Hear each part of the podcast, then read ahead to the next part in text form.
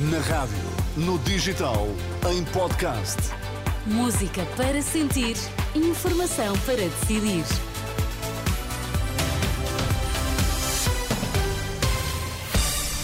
Vai conhecer os títulos em destaque nesta edição das 11. Boa noite. Boa noite. No adeus à Taça da Liga, o Futebol Clube do Porto vence o Leixões por 2-1. Positivo, mas insuficiente. O bastonário da Ordem dos Médicos critica o plano do governo para os centros de saúde.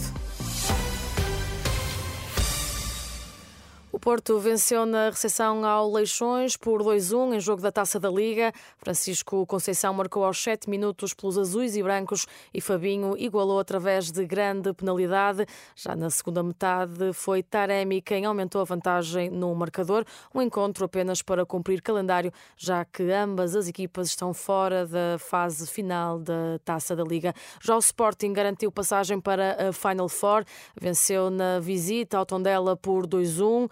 Pelos Leões marcaram Daniel Bragança e Paulinho e Helder Tavares reduziu para a equipa da casa. No final do encontro, o técnico Ruben Amorim reconheceu as dificuldades impostas pelo adversário ela também esteve, esteve bem na segunda parte, a limitar-nos um bocadinho o jogo, uh, mas nós tivemos muitas oportunidades na segunda parte, não, não conseguimos concretizar e o golo do Tondela é algo fortuito. Só que fica sempre aquela sensação de sofrer golos, da distância do marcador não ser aquela que eu, que eu acho que, que devia ter sido, mas foi um, foi um bom jogo onde ganhámos e seguimos em frente.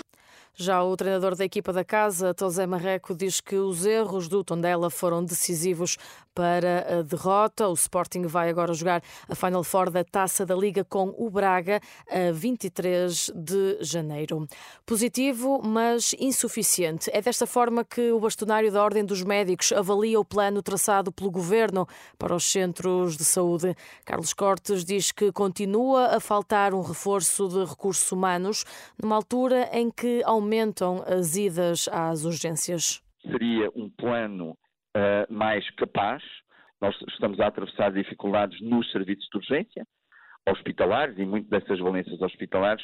Estamos a atravessar também uma dificuldade, dificuldade muito grande nos cuidados de saúde primários com uma falta de médicos de família, nomeadamente em várias zonas do país, com uma incidência maior em Lisboa, eh, Grande Lisboa, Algarve, Alentejo. Uh, e, portanto, aí vai ser difícil dar, dar essa resposta. Este período do frio acarreta mais infecções respiratórias, mais episódios de urgência, criando aqui uh, uma pressão que uh, este, este, esta ajuda, este, enfim, dos cuidados primários, obviamente que é importante, mas é insuficiente. Carlos Cortes, o bastonário da Ordem dos Médicos, em declarações à jornalista Marisa Gonçalves. E para evitar o caos nas urgências, a Ordem dos Médicos deixa algumas recomendações para prevenir doenças respiratórias nas crianças. A Renascença Jorge Amil Dias, do Colégio de Pediatria da Ordem dos Médicos, diz que as crianças devem evitar multidões e ambientes fechados. Evitar levar crianças pequenas para ambientes de grande concentração de pessoas pessoas em ambientes muito aquecidos e, e fechados, eh, não as aproximar eh, de, de, pessoas que estejam sintomáticas e que estejam doentes, ter a higiene habitual em relação a espirrar, a tossir, a lavar as mãos, higienizar as mãos com frequência. Se uma criança está doente, não a levar para o infantário e evitar ir para serviços de urgência, a não ser que haja sinais de alguma gravidade.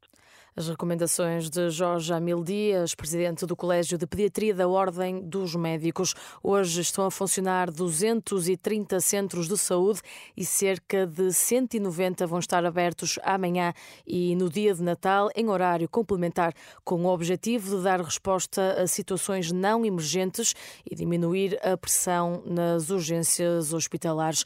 No plano internacional, a polícia alemã está a realizar buscas na Catedral de Na sequência de um aviso de perigo emitido para a véspera de Ano Novo. O diário alemão Bild refere que os serviços de segurança da Áustria, Alemanha e Espanha receberam indicações de que um grupo islâmico estará a planear vários ataques na Europa, possivelmente na véspera de Ano Novo e do Natal. De acordo com o jornal, os alvos destes ataques poderão ser as missas de Natal em Colónia, Viena e Madrid.